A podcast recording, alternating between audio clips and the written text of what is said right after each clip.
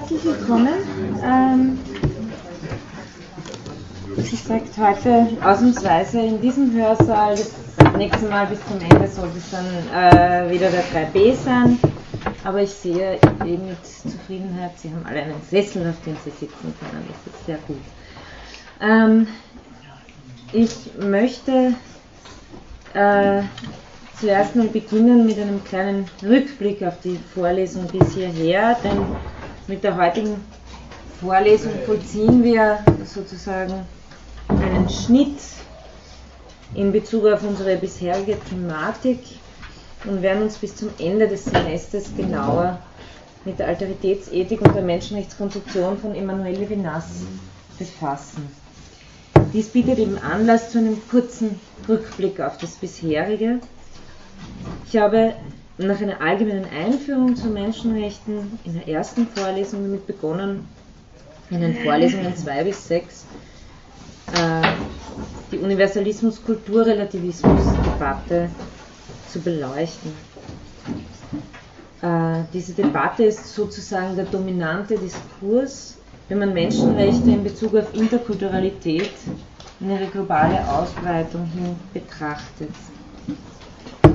Gleichzeitig habe ich zumindest versucht, von Anfang an darauf hinzuweisen, dass die beiden berühmten oder vielleicht auch berüchtigten Diskussionsfelder der Asian Values und der islamischen Aneignung der Menschenrechte oder Interpretation der Menschenrechte nicht direkt der Problematik entsprechen, die ich adressieren möchte. Also das habe ich versucht relativ am Anfang ähm, beim Einstieg in das Thema kulturrelativistische Debatten äh, zu betonen.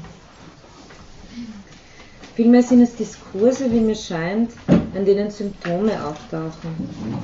Das Symptom nämlich einerseits, dass politische Eliten hier aus gewissen Machtinteressen mit kulturalistischen Argumenten arbeiten und das Symptom andererseits, dass ein akademischer Diskurs stattfindet, der im Grunde eine innerwestliche Debatte abbildet und ausdifferenziert, nämlich die zwischen den philosophischen Polen Universalismus, Relativismus und genereller Universalismus oder Liberalismus, Kritik und Universalismus, Verteidigung.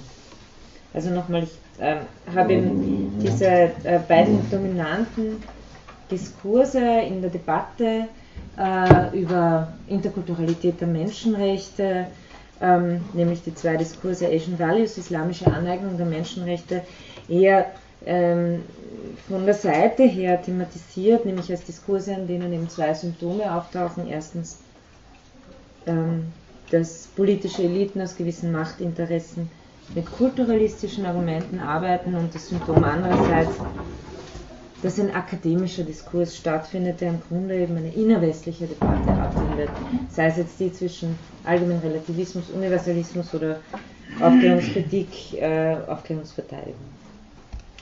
Das Hard Problem, wenn man so sagen kann, dass sich über den Imperialismus, den Kolonialismus und schließlich über die Globalisierung nicht nur eine Asymmetrie zwischen den Kulturen, sondern auch innerhalb von sogenannten postkolonialen Gesellschaften gebildet hat, ähm, und diese auch nicht stabil sind, sondern durch große Migrationsbewegungen gekennzeichnet, konnte dabei nur in der letzten Stunde angedeutet werden.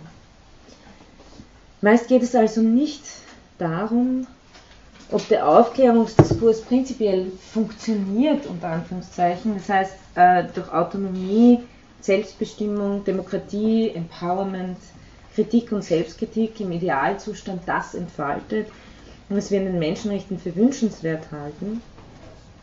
Also meistens geht es ja nicht darum, denn ich denke, wir haben erstens gesehen, dass fast alle Autorinnen an diesem Gedanken in der einen oder anderen Weise festhalten wollen, zumindest im Sinne einer Dialektik der Aufklärung oder einer je kulturellen Interpretation der Aufklärung. Und zweitens, dass es sich eben um einen Idealzustand handelt, von dem man auch nicht behaupten wird können, dass er sich in unseren Gesellschaften eingestellt habe. Fraglich wird, wie mir scheint, daher viel eher wie das äh, kontrafaktische Antizipieren dieses Idealzustands, um mit Apel zu sprechen, aussieht. Oder, um mit Menke oder Walzer zu sprechen, wie die Praktiken aussehen, mit denen in vollkommen guten Willen, Machtinteressen hier mal ausgeschlossen, für Menschenrechte gesprochen und in ihrem Namen gehandelt wird. Unrecht gerichtet wird, wie Spivak das ausdrückte.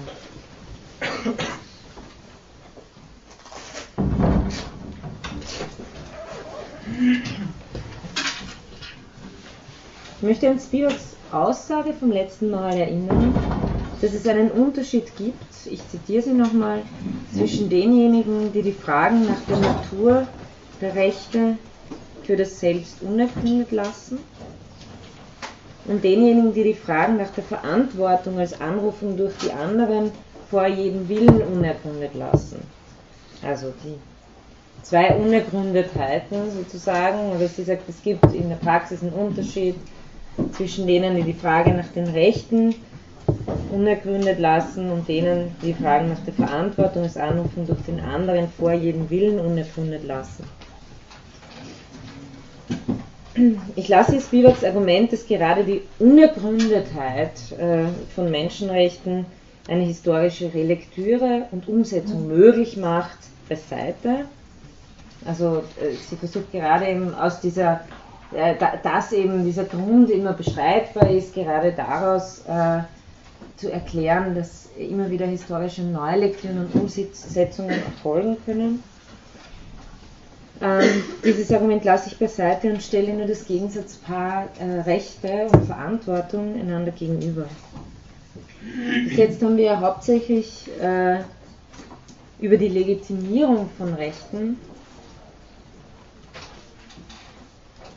also Menschenrechten als universale Rechte gesprochen. Ähm, diese allgemeinen Begründungsdiskurse habe ich äh, also in diesem Semester zwar nicht durchgenommen, die über Betrag, Vernunft, Gefühl verlaufen, aber Sie haben das zum Teil äh, anklingen gehört, wie bei Habermas und Höffe und so weiter, dass hier versucht wird, ähm, Menschenrechte eben zum Beispiel über eine Vertragstheorie zu begründen oder über einen Vernunftbegriff der kommunikativen Vernunft und so weiter. Hier wird eben der Rechtsbegriff versucht zu begründen. Spivak verschiebt es ein bisschen sagt, es gibt zweit, ein zweites Moment der Unergründetheit oder der, das, äh, das immer wieder versucht worden ist zu begründen und die Unergründetheit findet sie äh, das Produktive daran. Und das wäre die Verantwortung für den anderen vor jedem Willen. Mit Levinas können wir nun sehen, wie ein solcher Diskurs aussehen könnte, der die Verantwortung als die Anrufung durch die anderen vor jedem Willen in den Mittelpunkt stellt und von hierher erst die Menschenrechte denkt. Und wir müssen uns dabei natürlich fragen, was ein solcher Diskurs tatsächlich für die Frage nach der Globalisierung von Menschenrechten bringen könnte. Ob er zum Beispiel so etwas wie eine geeignete Menschenrechtsethik darstellen könnte.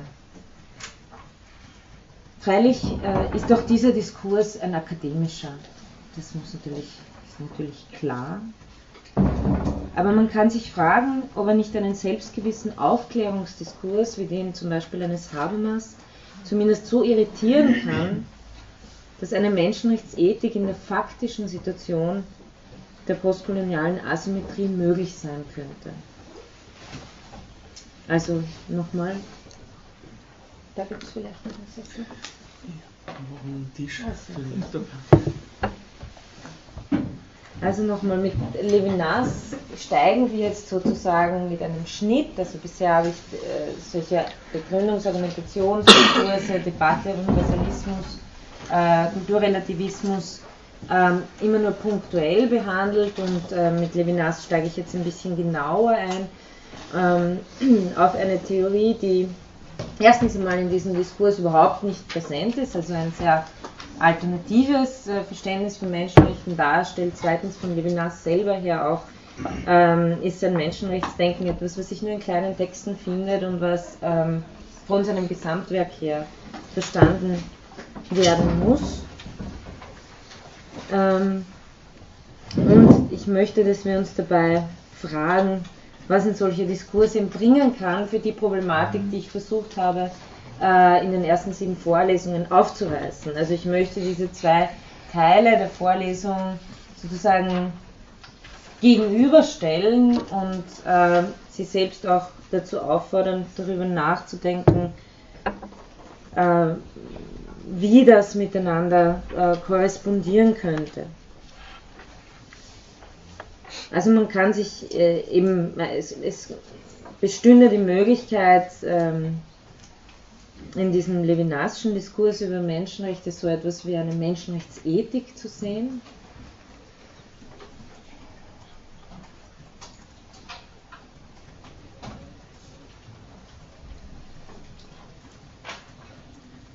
die ein gewisses natürlich auch als akademischer Diskurs sich, äh, also sich nicht darüber täuschen, dass es das natürlich auch wiederum ist, äh, aber die äh, zumindest im selbstgewissen Aufklärungsdiskurs, der quasi immun ist äh, gegen jede Form von Alterität, weil er sie kritisch einbeziehen kann, äh, hier doch so etwas wie eine Irritation schaffen kann, die ein anderes Moment bringt als äh, das Argument, das wir schon kennen, dass durch Selbstkritik äh, die Aufklärung sich immer weiter vorantreiben kann.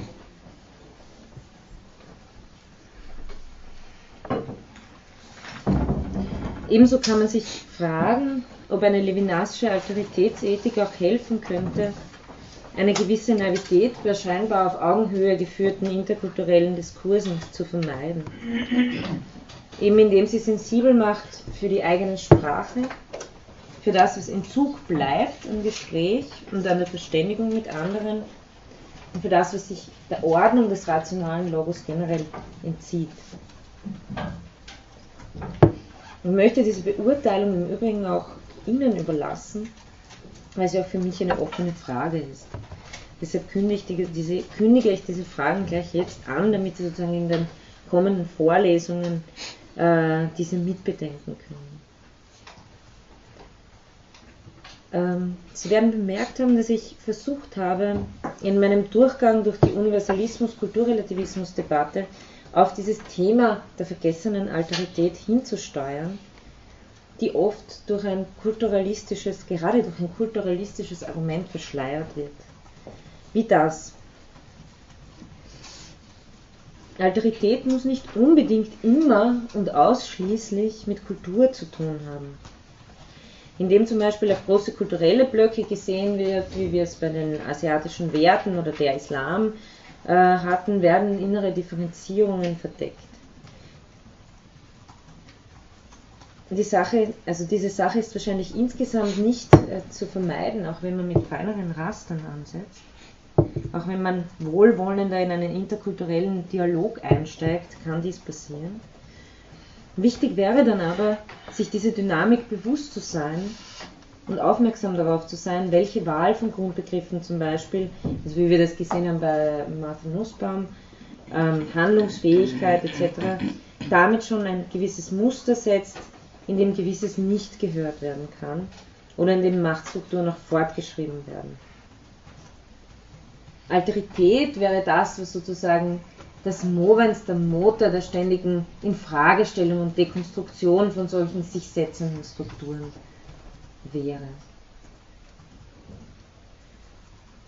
Man könnte vielleicht auch sagen, Alterität wäre das, woran Universalitätsbemühungen stets scheitern, aber an denen, sich auch wachs an denen sie auch wachsen können.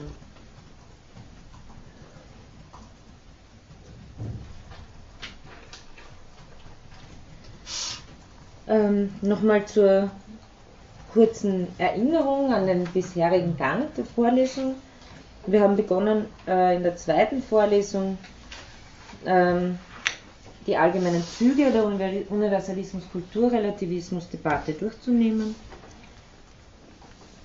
Mit verschiedenen Stufen, wenn Sie sich erinnern können, habe ich vom starken und schwachen Kulturrelativismus gesprochen. Ähm, dann äh, habe ich versucht, äh, äh, eine, eine kurze Systematisierung der Einwände zu bringen und äh, auch zu betonen, wie dieser kurze Blick auf Marx gezeigt hat, dass diese Einwände nicht äh, nur nicht immer von außen kommen, sondern meistens vom westlichen Innern kamen.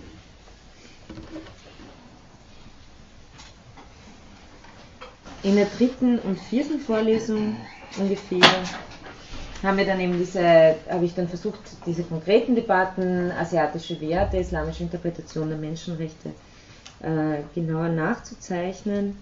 Äh, dann habe ich nochmal versucht, die Extrempositionen, Kulturrelativismus, Universalismus äh, kurz anzusprechen und dann eben zu diesen verschiedenen universalistischen Vermittlungsversuchen überzuleiten. Äh, wenn, man, wenn man absoluter äh, Relativist ist, dann ähm, hat man sozusagen auch wenig Gründe, äh, Vermittlungsversuche zu beginnen.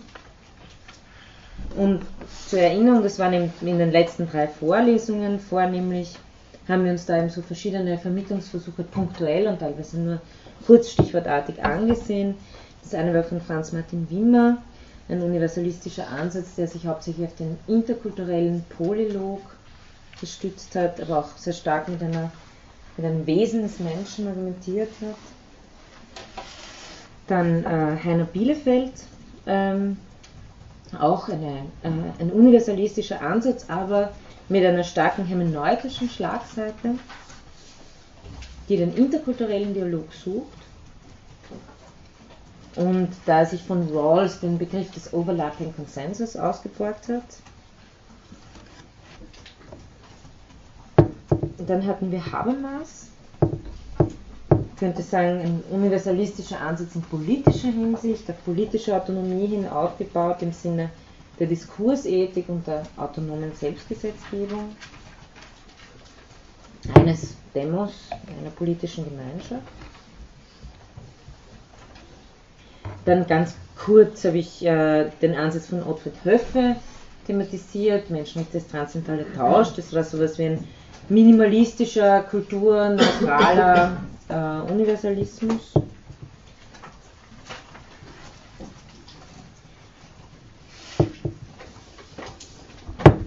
Dann schließlich Michael Walzer, äh, das letzte Mal, der kultursensitiv versucht zu argumentieren, aus der kommunitaristischen äh, aus der kommunitaristischen Argumentationslinie kommt und den Begriff der Universalisierung statt Universalität versucht stark zu machen, zusammen mit dem Begriff der Exemplarizität.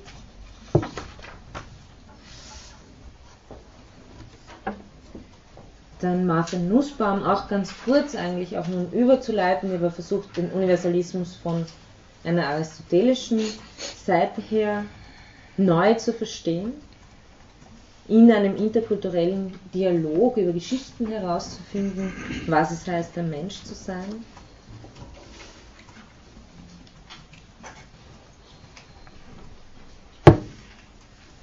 Und schließlich Gayatri Spivak, die mit ihrer Kritik eben direkt auf das Alteritätsthema hinführen sollte.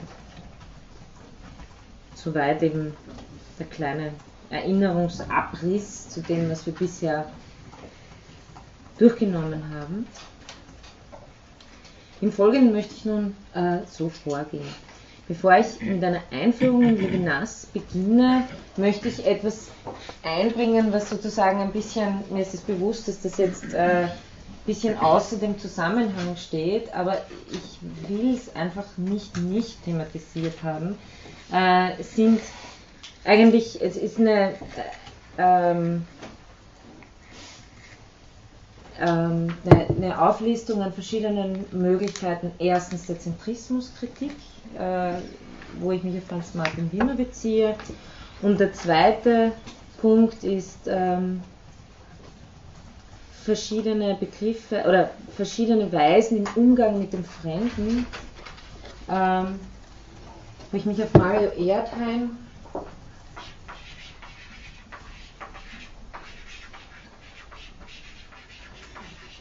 beziehe. Also das erste Zentrismuskritik und zweitens Umgang mit dem Fremden. Das sind begriffliche Differenzierungen, die ich Ihnen hier einfach nur vorstelle und sozusagen mitgebe, äh, äh, damit Sie damit, damit Sie das einfach als Werkzeuge mal gehört haben und verwenden können und haben für Ihr eigenes Denken. Ähm, kann Ihnen einerseits dabei behilflich sein, das bisher durchgenommene und vielleicht auch den levinasischen Ansatz der Alteritätsethik einzuordnen. Und überhaupt, also das finde ich einfach diese begrifflichen Differenzierungen wertvolle Werkzeuge, auch für andere Diskurse. Also das möchte ich Ihnen einfach jetzt mal nur dann in 20 Minuten mitgegeben haben. Ähm, dann werde ich mich in der verbleibenden Vorlesung relativ stark äh, an das Levinas-Kapitel aus meinem Rechtsphänomenologiebuch halten. Und das finden Sie, wenn Sie das äh, kopieren möchten oder so, das ist im Handapparat. Und worauf ich mich auch, äh, äh worauf ich mich auch immer gerne stütze zur Einführung ist, falls Sie noch nicht mit Levinas zu tun hatten, ist eine sehr brauchbare Einführung von Andreas Gellhardt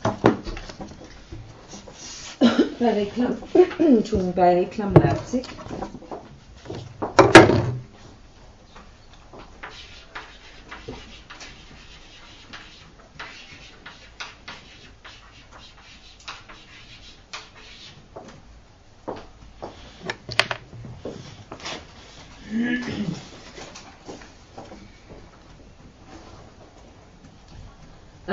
Ja, und werde natürlich versuchen, das äh, nicht nur den Text zu referieren, sondern ähm, mit weiteren Erläuterungen dazu natürlich auch auf Ihre Fragen und Diskussionen einzugehen. Äh, die Abschnittseinteilung, das heißt, das ist ein bisschen das Programm bis zum Ende des Semesters, äh, wird folgendermaßen aussehen. Äh, nach einer also kurzer Einführung, äh, dann der erste Punkt wäre Alterität und Phänomenologie oder Alterität und Philosophie, kann man auch allgemein allgemeiner formulieren. Äh, der zweite Punkt wäre das Recht des anderen, der dritte und die Gerechtigkeit. Also der dritte ist so etwas wie ein Fachterminus, der Levinas, wird dann ausführlich erklärt. Ähm, also zweiter Punkt, das Recht des anderen, der dritte und die Gerechtigkeit. Dann der dritte Punkt, da komme ich dann zu diesen Menschenrechtstexten konkret. Menschenrechte als Rechte des anderen Menschen. Das ist sozusagen das Schlagwort, unter denen Levinas seine Menschenrechtskonzeption versteht. Und der vierte Punkt wäre gegen Ende eine interkulturelle Menschenrechtsethik äh, und das kann man durchaus mit einem Fragezeichen versehen im Sinne unserer Diskussion. Also eine interkulturelle Menschenrechtsethik, Fragezeichen. Also das, das bisherige und der Ausblick auf das, was folgen soll. Ich möchte jetzt ganz kurz eben zu diesen verschiedenen Formen von Zentrismuskritik äh, kommen. Ähm, die habe ich eben aus äh, Wieners Einführung in die interkulturelle Philosophie. Äh, und er, also auf Seite 15 und folgende, wenn Sie das bei Wiener selbst nachlesen möchten, ähm, wie man sagt, er macht eine idealtypische Unterscheidung zwischen verschiedenen Zentrismuskritiken, äh, Entschuldigung, Zentrismustypen. Will heißen, äh, dass es natürlich nicht darum geht, dass jetzt alles äh, in empirischer Reihenform vorgefunden werden kann, aber äh, dass hier sowas wie ein äh, Idealtypus äh, als Begrifflichkeit herausgearbeitet werden kann der erste dieser drei Typen, den er dann noch einen vierten äh, nachstellt, der seinen eigenen Entwurf äh, beinhaltet. Also der erste ist äh, der sogenannte expansive Zentrismus.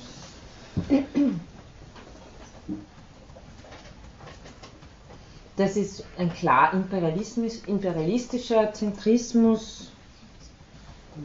Ja. Was heißt denn das? Expansiv oder Zentrismus? Zentrismus.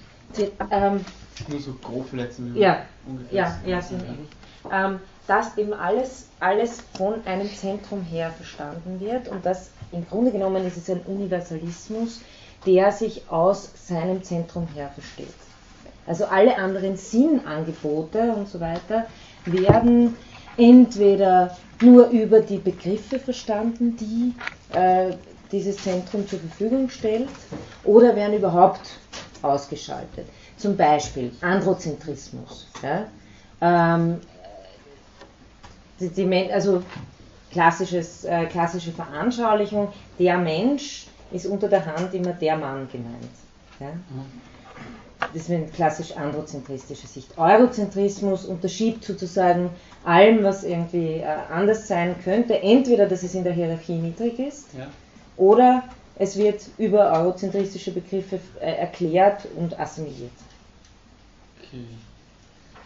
Also, also, wenn man heute sagen würde, Mann und Frau sind gleich im, im, im Westen, nicht? Und woanders würde man sagen, nein, die Frau ist nichts wert oder weniger wert, dann würde es auch ein anderes Sinn und eurozentristisch wäre dann praktisch das, dass Mann und Frau gleich sind. Mhm. Und das andere Sinnangebot wäre das, also dass die halt nicht mehr so aktuell ist bei uns, oder zumindest tendenziell vorsichtig zu sein. Mhm. Na, vielleicht auch, ähm, eben da, da, lässt sich vielleicht auch an diesen Begriffen ganz gut äh, erläutern. Sie haben sowas wie offene Misogynie, also Frauenhass, ja, wo einfach, oder Feind, wo einfach ganz klar gesagt wird, äh, da gibt es eine Hierarchie, Männer stehen da, Frauen stehen da. Das ist eine Art und Weise, sozusagen äh, auch äh, ja, Unterschiede zu setzen. Das andere ist, Androzentrismus ist eine andere Art, äh, mit Differenz umzugehen. Es ist kein äh, offenes, direktes Abwerten, sondern es ist einfach das sich selbst als das Universale setzen. Also wenn wir dann haben, Mensch ist gleich Mann, äh, dann führt es zum Beispiel, ein ganz, ein ganz konkretes Beispiel dafür ist, dass noch in den 50er Jahren zum Beispiel, ähm, wenn Medikamente getestet wurden, ja. wurden die zum Beispiel nur bei Männern getestet. Ja. Und dann hat also es wird sozusagen einfach das, was anders ist, vergessen. Es fällt einfach unter ja. den Tisch. Es ist nicht ein spezieller Hass da, sondern es ist einfach genau. Ignoranz da. Die, die, die, der Zentrismus, und ich versuche jetzt in verschiedene Arten herauszuarbeiten damit immer, der Zentrismus ist etwas, was sich selbst als Zentrum setzt und selbst den Universalitätsanspruch setzt und das andere dadurch entweder deformiert unter den Tisch fallen lässt. Äh, das, das, passiert dadurch auch, aber das ist sozusagen die offene Variante. Ja.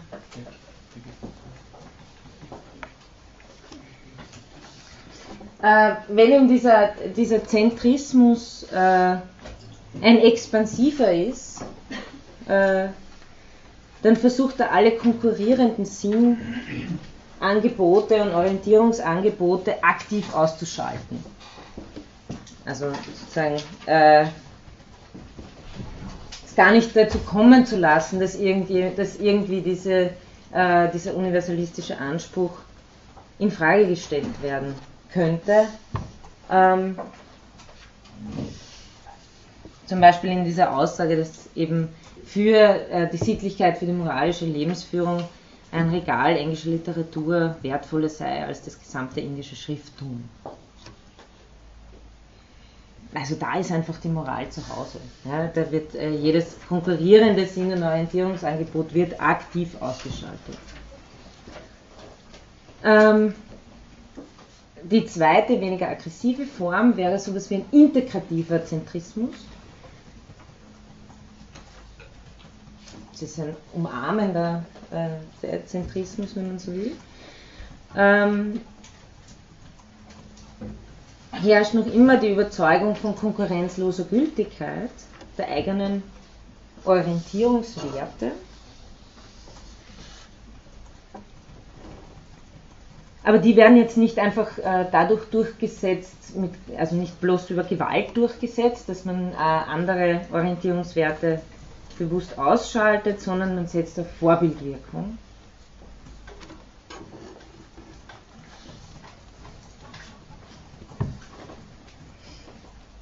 Also mit dem Gedanken, dass die eigene, die gut, die richtige die, äh, Form des Lebens für sich selbst wirbt, für sich selbst steht Dabei wird aber die grundlegende Voraussetzung der Allgemeingültigkeit und der absoluten Richtigkeit ohne mögliche äh, gleichgestellte Varianten nicht in Frage gestellt.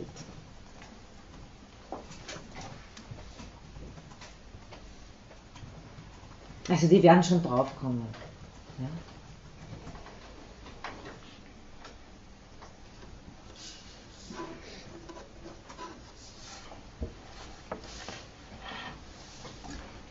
Ja? Ähm, dann gibt es den separativen Zentrismus als dritte Variante. Und das ist ähm, keine der universalistischen Varianten wie die ersten beiden, sondern ist eine relativistische Variante. Separativer Zentrismus bedeutet dann, die einen lassen die anderen in Frieden und verlangen lediglich auch in Frieden gelassen zu werden.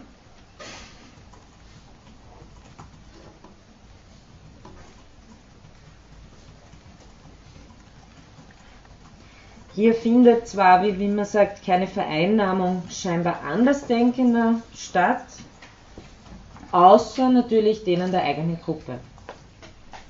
Weil die Toleranz besteht zwischen den Gruppen, aber innerhalb wird schon ein homogenes Bild äh, verteidigt.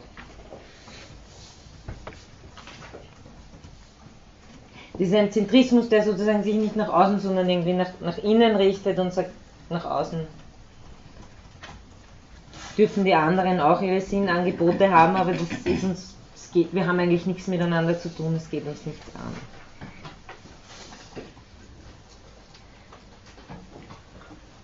Wie man versucht, einen vierten Vorschlag zu machen und das vor allem, ähm, das muss man als Hintergrund schon äh, ähm, erwähnen, im Sinne einer interkulturellen Philosophie, also eines gemeinsamen Philosophierens. Also es, ist, es, ist, es handelt sich schon um einen Spezialfall, aber ich glaube, man kann es auch auf andere Dinge übertragen. Ähm, er nennt es einen tentativen Zentrismus.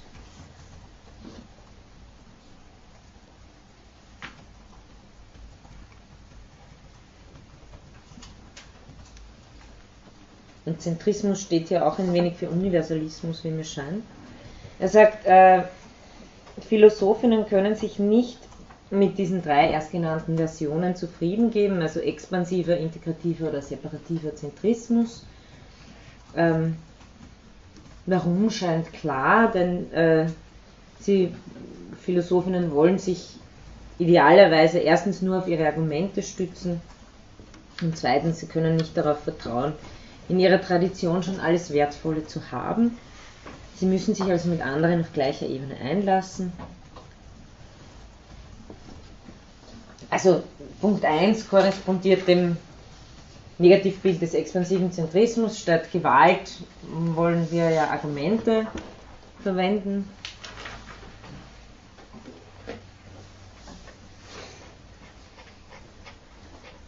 Gegen den integrativen Zentrismus ist gerichtet, äh, es könnte ja sein, dass vielleicht auch nicht äh, nur unsere Angebote die einzigen sind und die schon alles Wertvolle in sich haben. Also dieser generelle Zweifel. Und der dritte Punkt wäre eben gegen den separativen Zentrismus.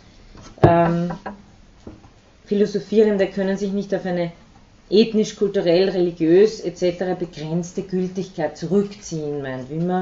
Sagen, also sie müssen der Absicht nach, der Absicht nach stets universalistisch sein, allerdings im Bewusstsein einer durch jeweils andere kritisierbaren Überzeugung. Also, äh, wie man sagt hier mehr oder weniger, man kann als Philosophierender den Gedanken dass man die Wahrheit liebt und der nachgeht, nicht ganz aufgeben. Allerdings geht es nur im Gespräch mit anderen, also mit jeweils mit einer, man hat immer nur eine kritisierbare Überzeugung. In diesem Sinn versuchen es tentativen Zentrismus.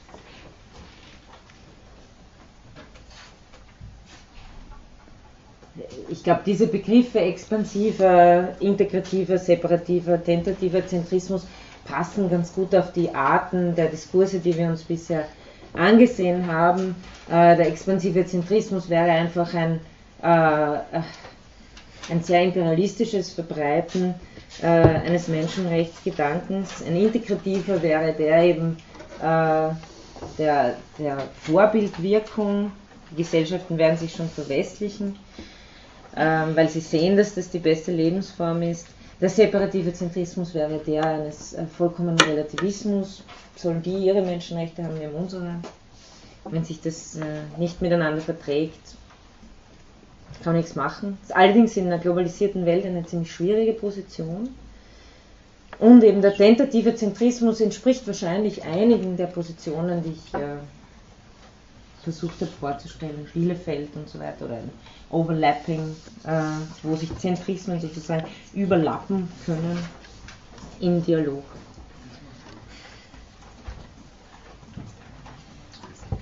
Das war das eine, also die verschiedenen Arten der Zentrismuskritik bei Wimmer. Das zweite ist eigentlich noch äh, kürzer und äh, es sind eigentlich wirklich nur verschiedene Zugänge und Stichworte, aber ich will es Ihnen äh, nicht vorenthalten. Mario Erdheim hat ein äh, recht bekanntes Werk verfasst, die anthropologischen Modelle des 16. Jahrhunderts, Oviedo, Las Casas, Sahagún, Montaigne. Das ist in, ähm, in dem Buch Klassiker der Kulturanthropologie aus 1990. Nur falls Sie es nachlesen wollen. Ähm, und er zeichnet da die Debatten nach, äh, die geführt wurden äh, im Zuge nach der Eroberung der neuen Welt und äh, den Verbrechen, die dort an den äh, ähm, Ureinwohnern begangen wurden. Da gab es nämlich auch eine Diskussion, die sich entfaltet hat zwischen verschiedenen Theoretikern, eben Oviedo, Las Casas, Sahagún, Montaigne, war weniger in der Diskussion drinnen, aber die, die drei erstgenannten standen auch miteinander in Diskussion im 16. Jahrhundert, Beginn 16. Jahrhundert. Äh, und da werden eigentlich schon viele Argumente vorweggenommen. Da geht es hauptsächlich um so Fragen wie, haben Indios eine Seele oder nicht? Ja? Ähm,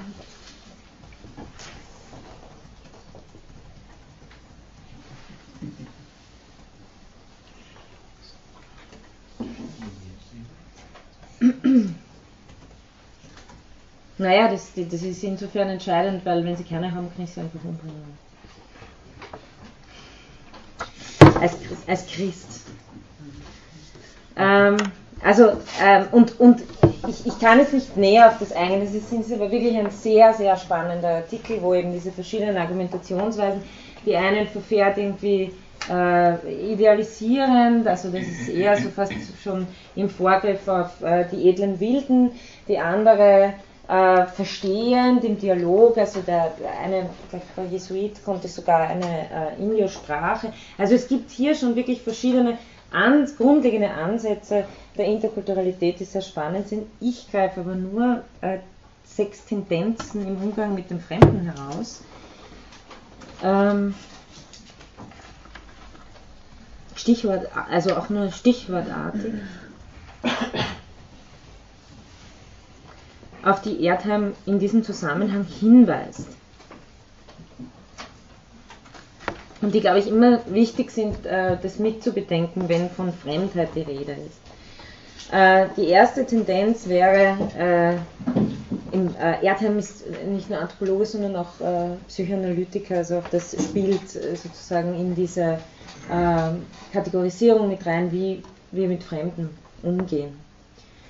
Die erste Tendenz wäre die entfremdende Tendenz. Zum Beispiel, äh, wenn Menschen als Monster gesehen werden, als vollkommen irrationale Wesen. Sie kennen diese Abbildung auch aus äh, der Zeit kurz nach der Entdeckung der neuen Welt, wo man sozusagen alle möglichen Fabelwesen, die man aus der griechischen Mythologie her kannte, plötzlich dort wieder entdeckt hat, von Fußschattnern über Leute, die ihren Kopf irgendwie in der Bauchsphäre haben und so weiter. Also es, wir, ähm, oder gar keinen Kopf haben. Also es, das ist diese entfremdete Tendenz, äh, die, den anderen als, äh, als Monster.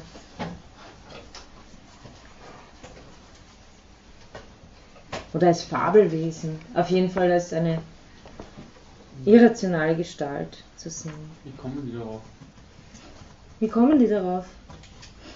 Ja, ich meine, Sie haben es natürlich gesehen, nehme ich an, aber doch. Naja, das ist schon ganz spannend. Ich, also da müsste ich jetzt wirklich, ähm, müssten wir das Bildmaterial auch haben dafür. Aber es ist schon sehr spannend und ich glaube, es hat auch was damit zu tun, was man erwartet, dass man sieht. Äh, und zunächst mal ist eine Begegnung mit dem Fremden, aber wie ich gemeint habe, ist, es, es wird hier sehr viel von der Mythologie, von dem, was sowieso schon erwartet wird, was ist das andere, das Böse, wie schaut das aus, das wird hier dann auch gesehen. Ne? Man muss dazu sagen, es wird auch von der Ferne beobachtet und man sieht irgendwelche Leute äh, herumlaufen und macht sich dann sozusagen sein, sein Bild dazu. Aber es wurden ja auch alle möglichen Fabelwesen gesehen auf diesen Entdeckungsfahrten, die, okay. ja.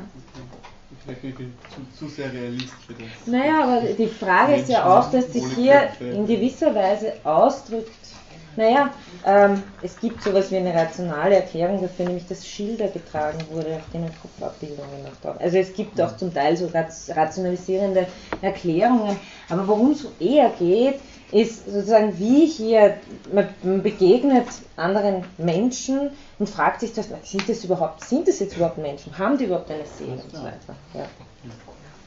Ja.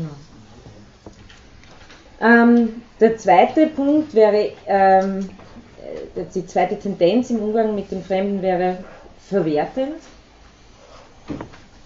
Hier kündigt sich schon äh, ein Prinzip der instrumentellen Vernunft an, also Mittel zum Zweck, wie kann ich etwas gut zum Mittel, für ein Mittel zum Zweck verwenden, sind es gute Arbeitskräfte und so weiter, ähm, führt natürlich auch direkt in die Sklaverei.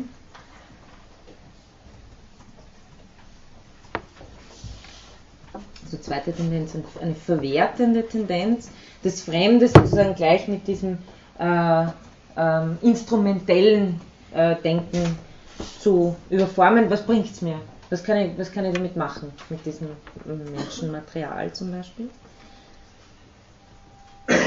Die dritte Tendenz äh, im Umgang mit dem Fremden wäre eine idealisierende Tendenz.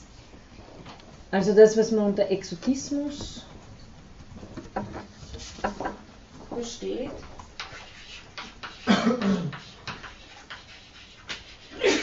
dessen Gegenteil die Xenophobie wäre. Also die Angst vor dem Fremden oder die Idealisierung des Fremden, die edlen Wilden und so weiter, wo alles gut ist in den indigenen Gesellschaften und alle Probleme unserer zivilisierten Gesellschaften nicht existieren und so weiter und so weiter.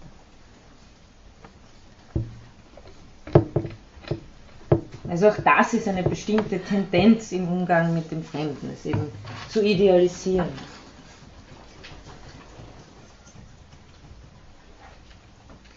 Die vierte Tendenz äh, wäre die verstehende.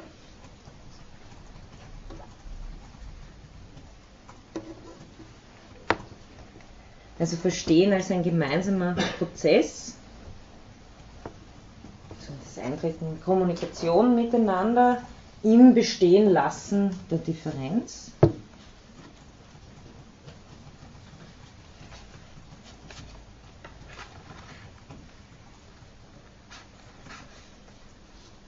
Das auch schon von ganz von Anfang an, muss man auch dazu sagen, äh, da war in dieser europäischen Diskussion über, wie gehen wir jetzt um mit diesen Menschen, die wir da entdeckt haben. Ähm, die fünfte Tendenz wäre die infantilisierende Tendenz. Ich glaube, das war auch etwas, was äh, Spivak äh, angesprochen hat. Sehr oft äh, äh, wilde, wilde Frauen und Kinder werden sehr oft äh, in einen Topf geworfen, die der Führung bedürfen durch äh, sowas wie einen paternalistischen äh, Westen oder Kolonialisten, Eroberer, der sie sozusagen hinführt zu dem, was wahres, äh, aufgeklärtes, äh, autonomes Erwachsensein bedeutet. Das ist ein infantilisierender Zugang.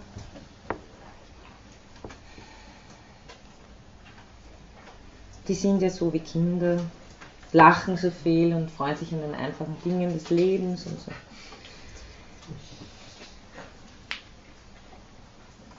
Ähm, und äh, die, die sechste Form äh, der Tendenz im Umgang mit dem Fremden wäre monolithisierend. Also man macht einen, man, man macht sozusagen einen Monolithen äh, aus den verschiedenen Erfahrungen, die man im Grunde genommen immer hat. Das ist eine vereinheitlichte, ver, Entschuldigung, vereinheitlichende Tendenz, die dann auf Pauschalurteile wie die Indianer und so weiter hinausläuft. Also eine klassische stereotypische, stereotypisierende Tendenz, die er monolithisierend nennt.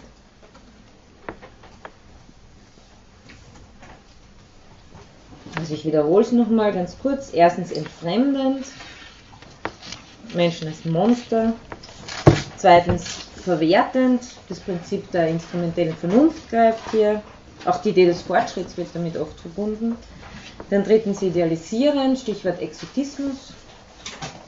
Viertens verstehend, Verstehen als gemeinsamer Prozess und bestehen lassen der Differenz. Fünftens infantilisierend, so paternalistisch.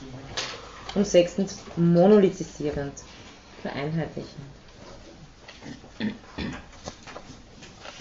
vereinheitlichen. Soweit, also ich finde eben, ich die, bin immer wieder äh, darauf zurückgekommen, weil ich diese Differenzierungen einfach sehr ähm, ein, einmal einen brauchbaren Raster finde, um ein Problem heranzugehen. Ähm, muss ja nicht äh, die, letzte Wahrheit, als die letzte Wahrheit genommen werden, aber es ist mal eine Möglichkeit, um äh, Zugänge zum Fremden zu thematisieren.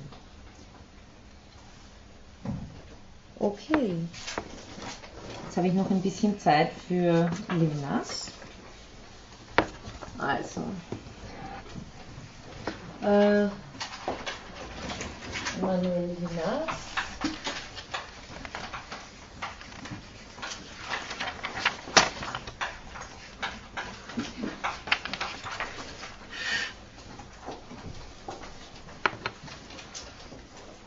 Levinas ist äh, als Alteritätsethiker bekannt würde ich sagen, mehr als weniger als Denker von Menschenrechten.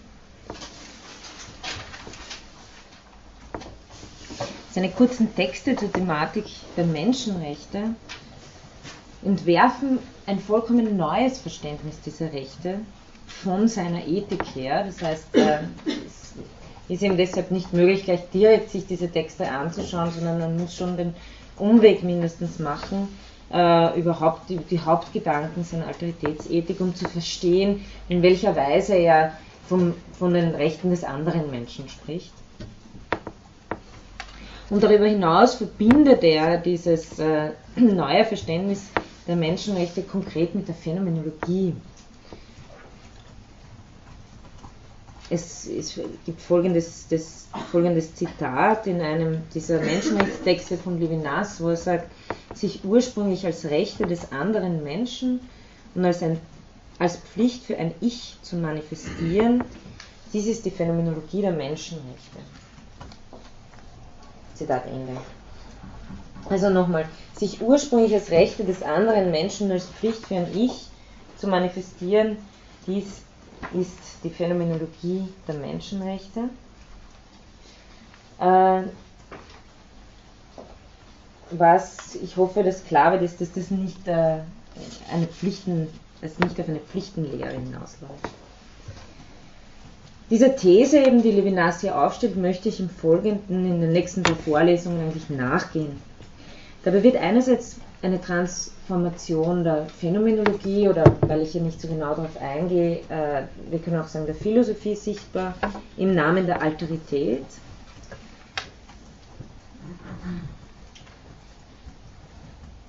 Beziehungsweise man könnte auch sagen, Phänomenologie steht hier für das, was wir in unseren Diskursen als den Logos der Aufklärung ähm, gehabt haben.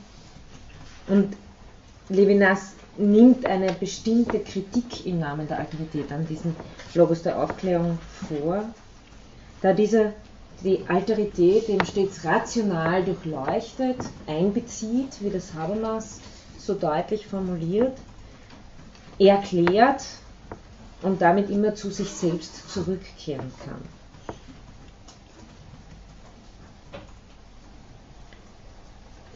Also einerseits wird uns eine Transformation der Phänomenologie, Schrägstrich Philosophie sichtbar im Namen der Alterität.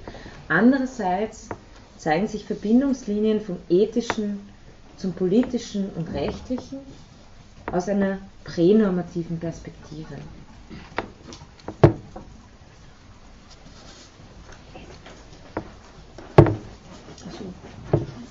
Achso, der Okay. Ähm, eine pränormative äh, Perspektive verlangt nach Erläuterung. Ähm, Ihnen wird die klassische Unterscheidung von normativ und deskriptiv wahrscheinlich bekannt sein.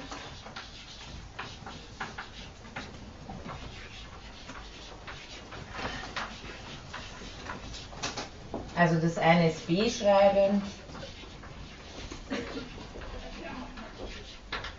und das andere ist Fortschreiben.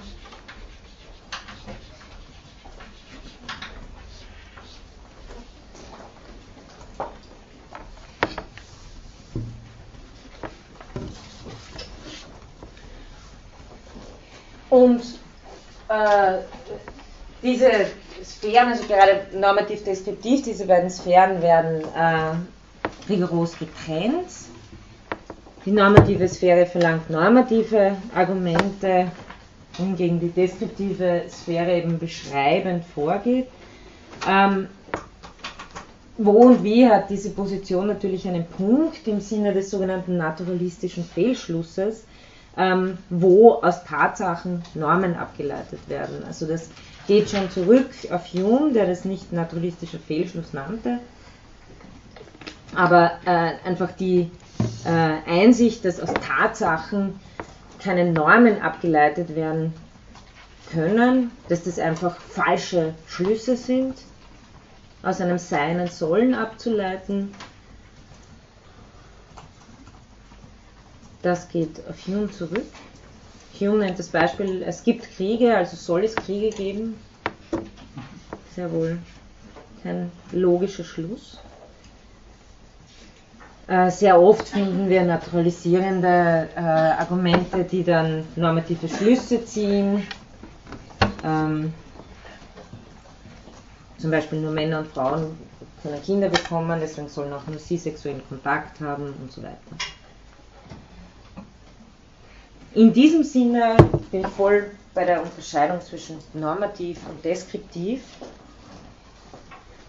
Ähm, allerdings geht es darum, dass Levinas versucht, zu einer Sphäre zu gelangen, wo Deskription schon allein nicht so leicht zu vollziehen ist, um nicht die Sache, die ich erfahre, zu, wieder, zu verfehlen.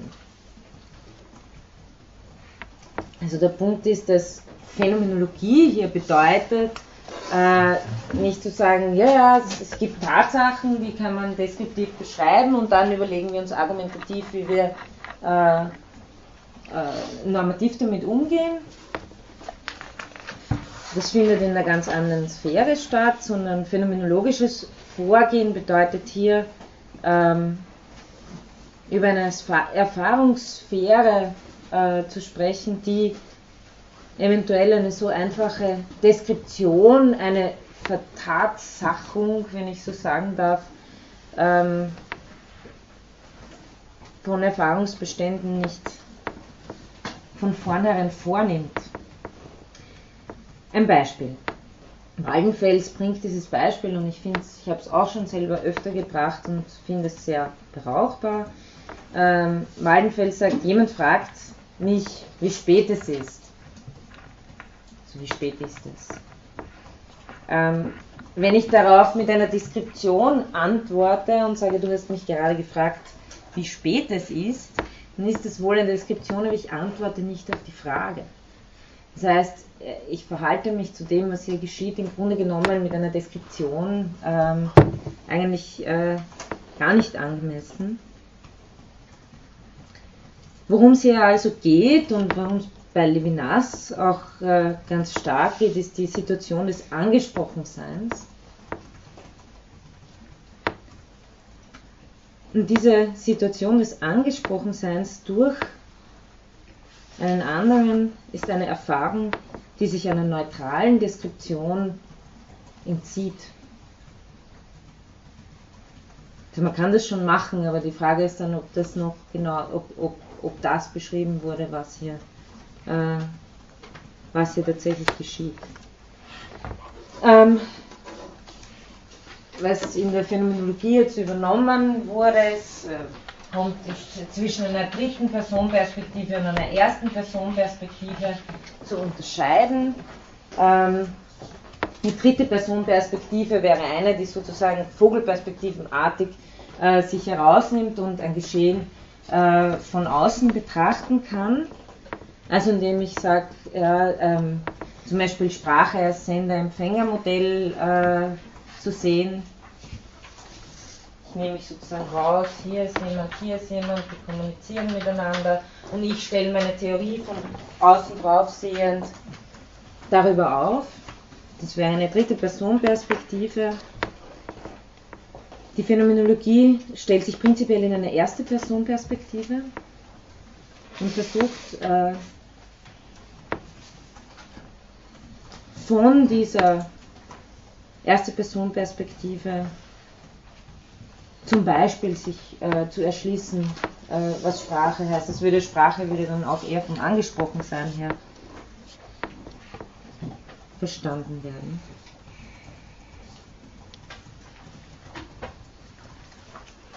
Also wenn ich zum Beispiel dieses Angesprochensein aus einer dritten Personperspektive beschreibe, dann ist es, wäre es so, als würde ich dieser Erfahrung zuschauen. Und Levinas versucht genau das nicht zu tun. Äh, er versucht dem nachzugehen, was es eben äh, heißt, dass das eine irreduzible Ebene ist, die nicht durch etwas anderes erklärt werden kann. Also das, wie spät ist es, äh, wird eben in dem Anspruch an mich eine Antwort zu geben nicht erfasst, indem ich es deskriptiv erfasse. Insofern pränormativ äh, weil es mal diese Unterscheidung normativ-deskriptiv mal prinzipiell versucht zu unterlaufen, als ob man die so leicht machen könnte, dass alles, was es gibt, sozusagen alles, was wir erfahren, ähm, in dieser Tatsachenart Aus, des Aussagesatzes, der Deskription, des beschreibenden Satzes äh, beschrieben werden könnte.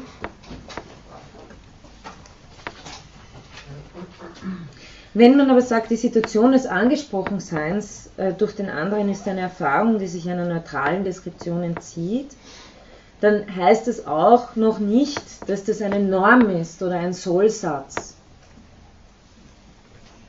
Es ist also keine Präskription, was jeder Mensch tun soll. Also eine Norm wäre zum Beispiel, wenn man angesprochen wird, dann soll man antworten oder dann fordert die Vernunft oder die Sitte oder wie auch immer, dass man antworten soll. Dann würde daraus wieder eine Art äh, Begründungstheorie daraus gemacht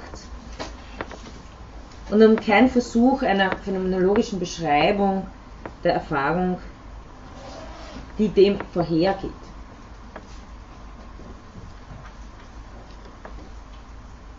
Also solchen Begründungsversuchen. Levinas möchte eben diese äh, Grunderfahrung äh, als allen normativen Begründungsansprüchen vorhergehende erfahren. Deshalb pränormativ.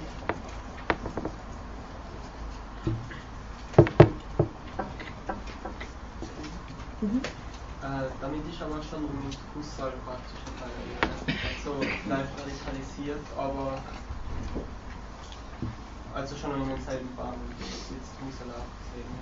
Ich meine, ähm, Husserls Ethik funktioniert irgendwie anders, aber. Ich meine jetzt nicht auf die Ethik, aber ja. prinzipiell auf die, also vom phänomenologischen Vorgehen ja. her. Ja, ja, absolut. Mhm. Da sind wir sozusagen noch nicht bei der transformierenden Kraft, die dann aber auch aus dieser Situation annimmt, sondern einfach nur bei einer phänomenologischen Perspektive im Gegensatz zu einer dritte Person Perspektive. Genau.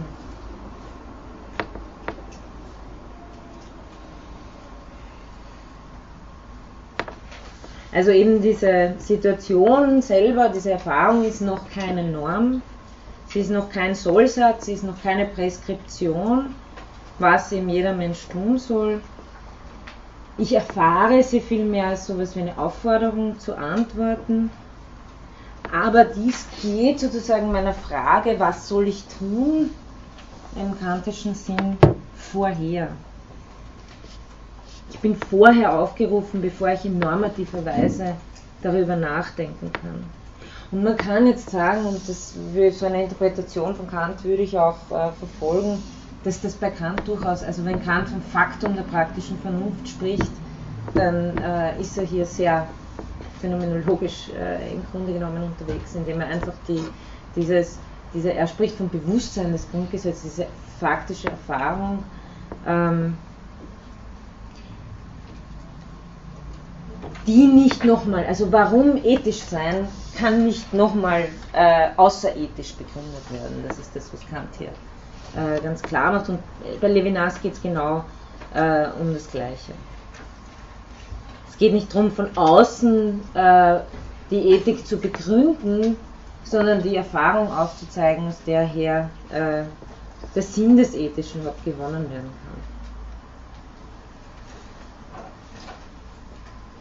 kann. Ähm, Levinas, äh, Levinas Ethik lässt sich also nicht als ein normativer Entwurf verstehen, sondern ist vielmehr das beschreibend bezeugende Nachzeichnen einer grundlegenden Erfahrungsdimension. Warum ich bezeugend sage, auf das werde ich dann äh, auch noch äh, im weiteren Verlauf der Vorlesungen kommen. Worum es auch nochmal heute geht, es ist klar, dass wenn Alterität das ist, was sich jedem Wissen entzieht, dass man über Alterität nicht einfach Aussagesätze machen kann.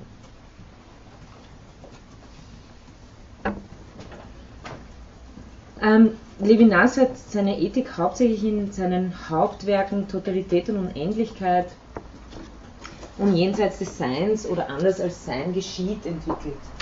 Also Totalität und Unendlichkeit, Totalité Infinie auf Französisch.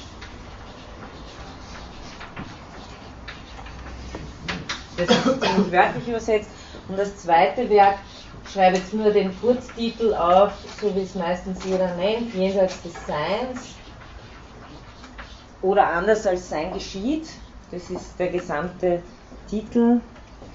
Und äh, auf Französisch heißt es Autrement qu'être ou Au-delà de l'essence.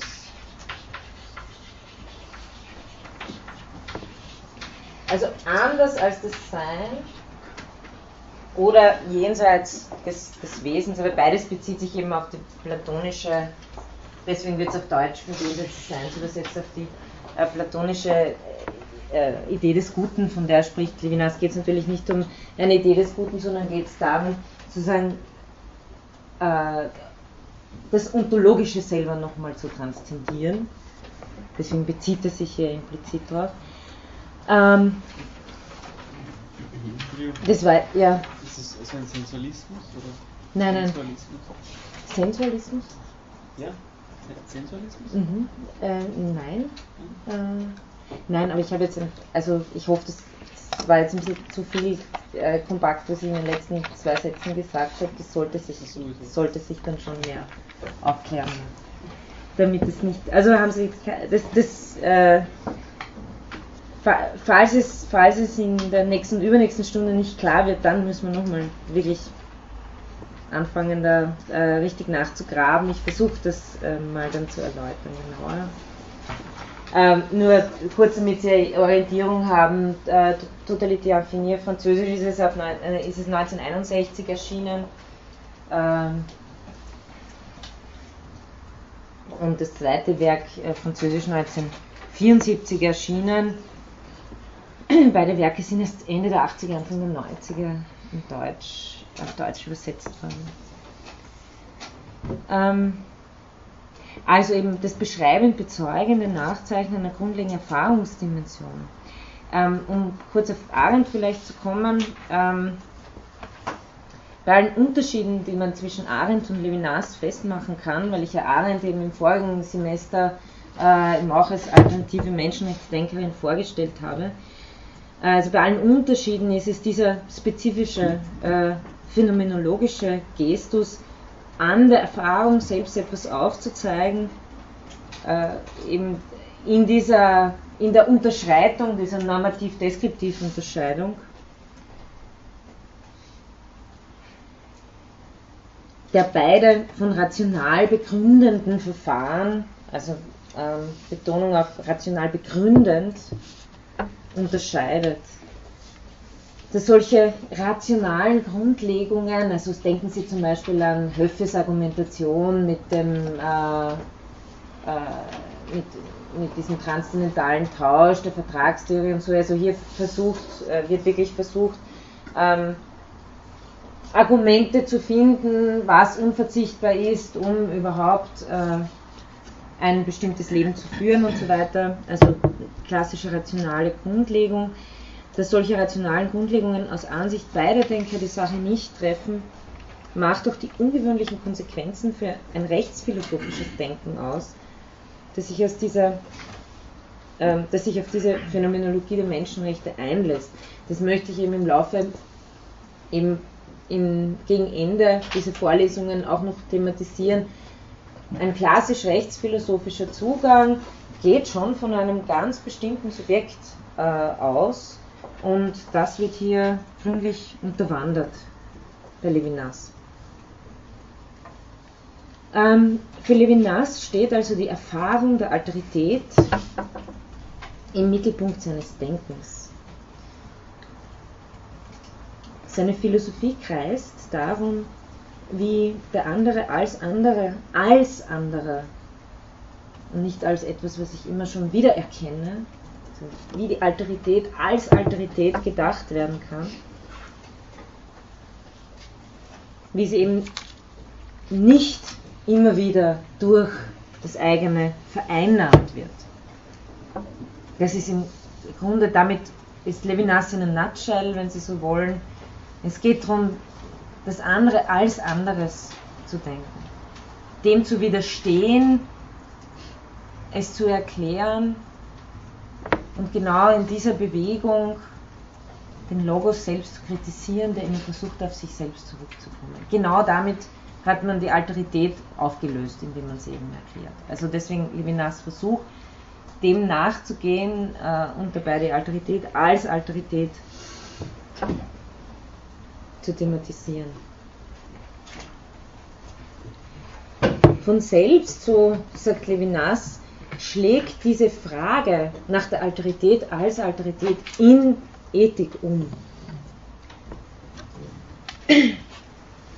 Es ist zugleich auch die Suche nach einer philosophischen Sprache, die Alterität als solche zum Ausdruck bringt. Das heißt, worauf ich schon vorher kurz hingewiesen habe, das wird eine besondere Sprache sein müssen. Es wird nicht eine Sprache der Aussagesätze sein können. Also im klassischen, äh, äh, zum Beispiel Thomas von Aquinschen äh, Manier zu sagen, quid est, ja? Ähm, was ist es? Und dann gebe ich eine Antwort drauf, gebe ich eine Wesensdefinition. Genau das wird eine philosophische Sprache, die versucht, der Alterität nachzugehen, nicht leisten können. Es der falsche Zugang wäre. Also nicht, weil sie, weil sie zu schlecht ist, weil sie nicht kann oder sonst was, sondern weil genau dieser Aussagesatzzugang ein Wissen wieder wäre, um Alterität der das andere daran, das, was sich eben dem Wissen entzieht, vernichten würde.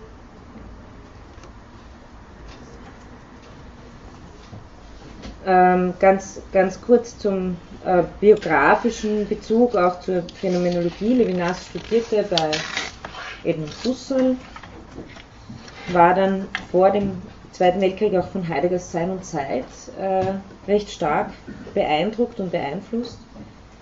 Ähm, aufgewachsen ist Levinas in einer gläubigen jüdischen Familie in Litauen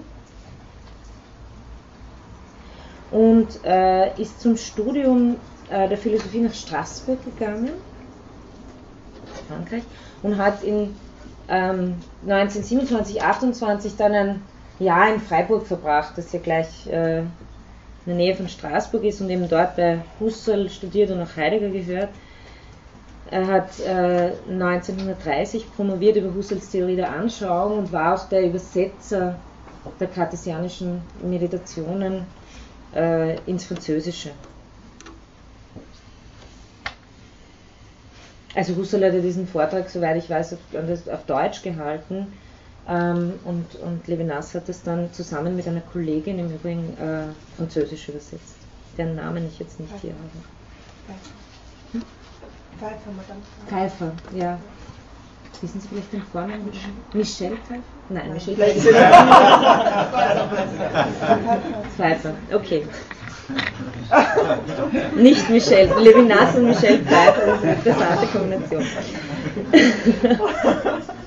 Aber Pfeiffer ganz sicher. Ja, ja okay. ähm, äh, in den 30ern hat Levinas auch die französische Staatsbürgerschaft bekommen, ist dann im äh, Zweiten Weltkrieg in deutsche Kriegsgefangenschaft gekommen und hat mit viel Glück eben äh, die als französischer Staatsbürger und Soldat überlebt. Seine gesamte Familie wurde ermordet von den Nationalsozialisten. Ähm, Levinas war nach dem Krieg äh, Direktor der École Normale Israélite Orientale und äh, hat sich dann eben habilitiert, ich glaube mit Totalität und Unendlichkeit, äh, hat dann in Nanterre unterrichtet und schließlich an der Sorbonne.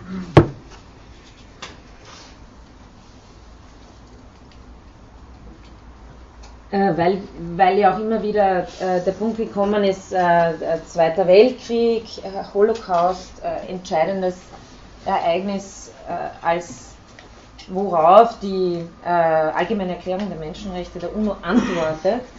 Ähm, natürlich ist es auch bei Levinas äh, ein entscheidendes Ereignis.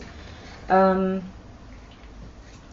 allerdings äh, taucht das Thema der Alterität schon vor dem Zweiten Weltkrieg auf. Also ähm, man kann es nicht monokausal äh, erklären, aus dem äh, Ereignis der, des Holocaust oder der, des Zweiten Weltkriegs. Natürlich äh, hat es etwas damit zu tun, aber äh, in der Auseinandersetzung und in der Kritik äh, der, der, Phänomenologie entwickelt Levinas Grundzüge dessen eigentlich schon vor dem Zweiten Weltkrieg.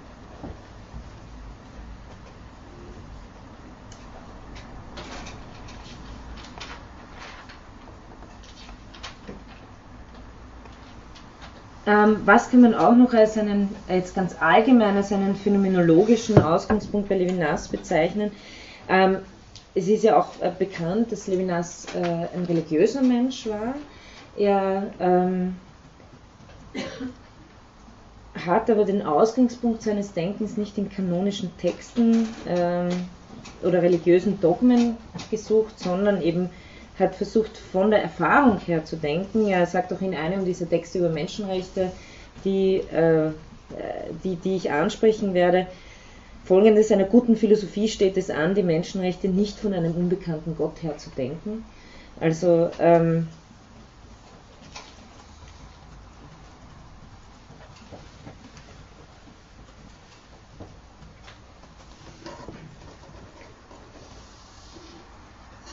Er versucht hingegen ein Erscheinen von sich selbst her zu denken. Dass es in gewisse, also dass das genau die Phänomenologie auf eine starke Weise herausfordert, werde ich versuchen, ähm, heute beziehungsweise das nächste, na, eher das nächste Mal dann äh, nachzuzeichnen. Also ein Erscheinen von sich selbst her das den Erscheinungszusammenhang Erscheinen von etwas für jemanden im Grunde genommen sprengt. Auf das werde ich das nächste Mal eingehen. Ähm,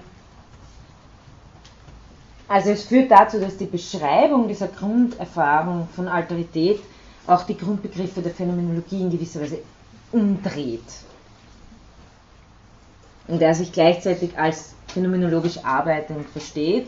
Also die, ähm, die, wenn Sie so wollen, die phänomenologische Tradition im gesamten 20. Jahrhundert ist keine, keine äh, Geschichte der Loyalität, äh, sondern sehr oft eine Geschichte der Disloyalität und äh, dort am meisten, wo sie am produktivsten ist. Das heißt, insofern äh, von einer Schule zu sprechen, ist oft ein bisschen ähm, eigentlich führt in die falsche Richtung, denn gerade die Phänomenologie hat sich hauptsächlich über ihre eigene Kritik äh, weiterentwickelt. Die Kritik von verschiedenen Begriffen in verschiedene Richtungen.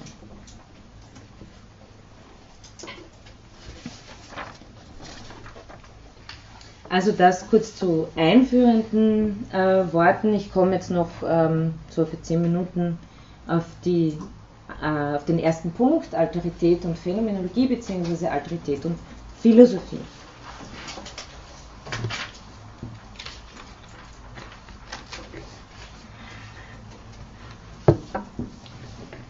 Man kann eben sagen, dass Levinas ähm, nicht nur das phänomenologische, sondern allgemein gesprochen das philosophische Denken transformiert, indem er es der Begegnung mit dem anderen aussetzt.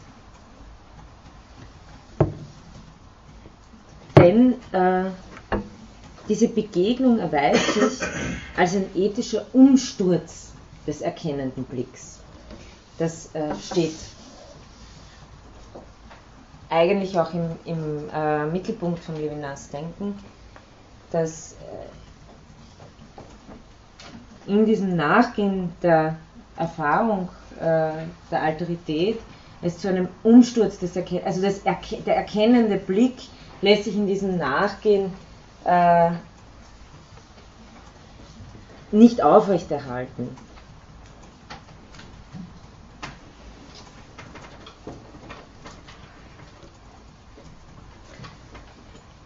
Warum also warum erweist sich diese Begegnung als ein ethischer Umsturz des erkennenden Blicks? Weil deutlich wird, dass sich der Alterität als Alterität theoretisch niemals gerecht werden kann.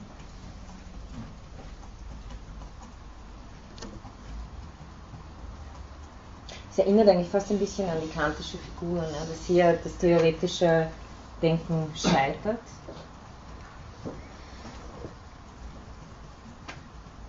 bei Kant ein Problem der Freiheit, aber ich meine einfach die, die äh, Figur generell, dass es hier eine Grenze gibt und das eben genau ist die Alterität, indem sie sich äh, immer entzieht, indem das per se immer das das andere ist, was ich nicht begrifflich erfassen kann, was ich nicht wissen kann. Der, die oder das andere entzieht sich dem Modus des Wissens das jenes erklären würde und somit auf dasselbe zurückführen würde. Zu Gegensatz passen das andere dasselbe oder das Selbst.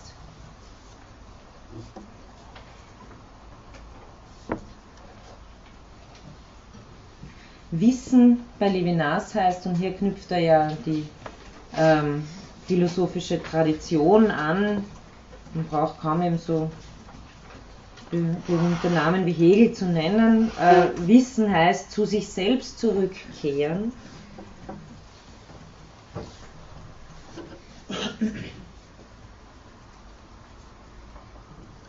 Heißt was durchgehen, um dann sozusagen auf einer höheren Ebene zu sich selbst zurückzukehren, sich selbst zu verwirklichen. Ähm, Levinas verwendet ein Narrativ hier, ähm, um seine Kritik an der gesamten abendländischen Philosophie deutlich werden zu lassen. Es ist nichts weniger als das. Der Anspruch ist hier schon sehr groß. Ähm, man könnte vom Wissen auch sprechen, als etwas erkunden, um wieder nach Hause zu kommen.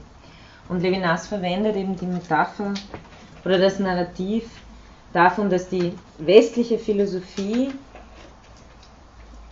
eigentlich immer wieder die Geschichte des Odysseus erzählt der eben ausfährt, äh, um äh, nach dem Trojanischen Krieg, dann nach sämtlichen Irrfahrten wieder nach Hause zurückzukehren.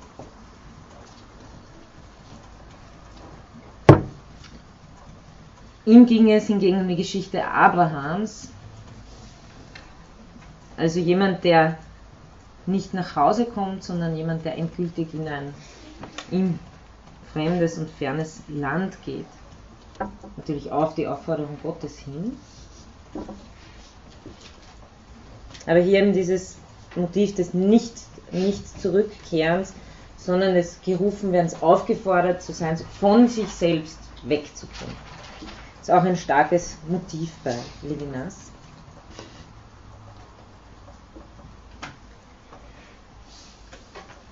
Und diesem Entzug, der eben Alterität äh, bedeutet, ist Levinas deshalb auf der Spur, da sich gerade in diesem Entzug eben die radikale Andersheit meldet, die sich niemals umwandeln lässt in einen Wissensmodus, sondern die immer aufs Neue beunruhigt, immer offen und wach hält, wie er sagt. Es geht darum, sich nicht äh, im Wissen zu verschließen und auch nicht sozusagen auch nicht die Idee der Selbstkritik hier zu mobilisieren, also weniger die, ähm, das ist vielleicht auch eine altehrwürdige Idee der Philosophie, die des Zweifels zum Beispiel, sondern äh, die des Gerufenwerdens von außen. Also ähm, etwas, das ich nicht, das nicht mehr in meinen Bahnen, in meinen Sphären stattfindet. Oder von dort herkommt.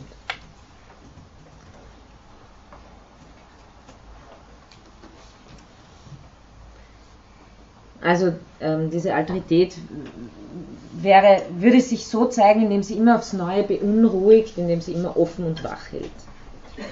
Die einzige Möglichkeit, dieser Alterität angemessen zu begegnen, sieht Levinas im Antworten.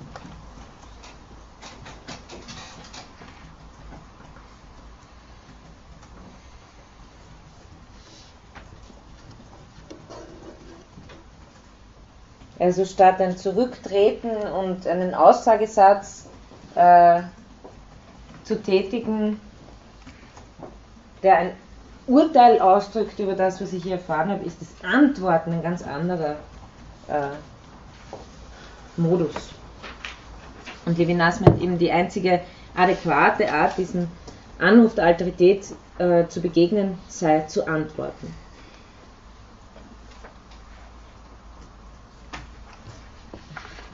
umso mehr, als ich immer schon angesprochen bin, was umso deutlicher wird, je mehr ich diesem Angesprochensein nachgehe.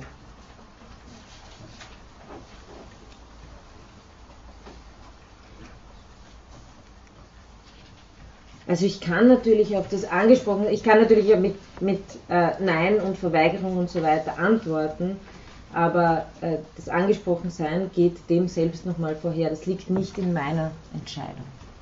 Meine Freiheit liegt sozusagen darin, darauf nicht antworten zu müssen. Ich, aber, ich auch, aber auch ein Nicht-Antworten ist in gewisser Weise ein Antworten. Also heißt, hier handelt es sich, darum geht es Levinas auch ganz stark, um eine ständige Vorgängigkeit ähm, im Angesprochensein durch den anderen.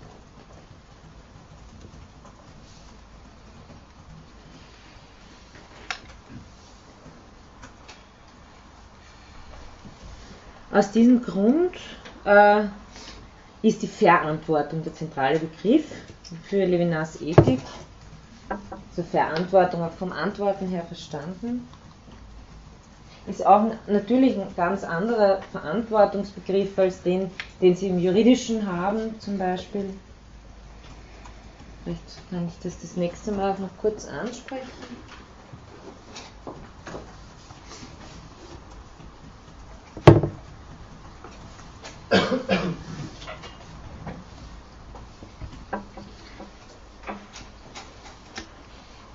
Eben die Ethik als zentrale Struktur der Verantwortung, die eben keine normative Theorie sein will, sondern die Grundstruktur der Subjektivität in ethischen Begriffen beschreibt. Das ist der letzte Gedanke, den ich heute noch bringen möchte, ihn nur anreiße.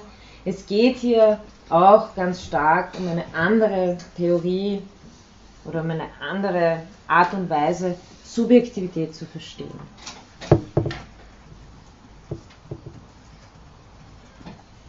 Eine andere Theorie des Subjekts als das eines klassisch autonomen, selbstbestimmten Objekt, äh, Subjekts oder eines äh, atomistisch verstandenen Subjekts la Hobbes. Ähm, Levinas, auf das werde ich auch ähm, so in drei, vier Stunden noch eingehen, äh, spricht von einem anderen Naturzustand.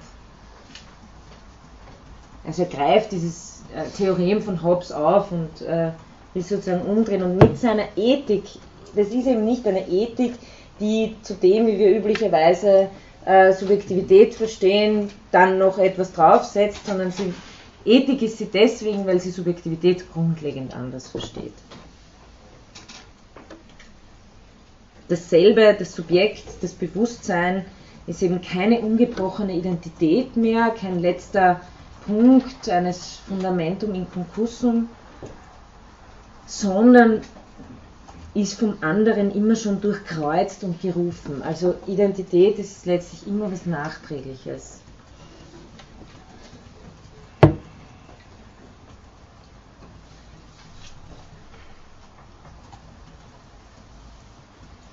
Gut. Ich belasse es mal hier. Haben Sie da jetzt noch kurz Zeit für Fragen? Wahrscheinlich viele, weil äh, es gerade Anfang Ich möchte das nächste Mal, also wenn man jetzt sozusagen Sie denken, ah, das will ich noch diskutieren, ich möchte das nächste Mal so eine Viertelstunde nur für Diskussion aufheben, also ich hoffe, da können wir dann dazu mal ein bisschen mehr näher einzugehen. Dankeschön.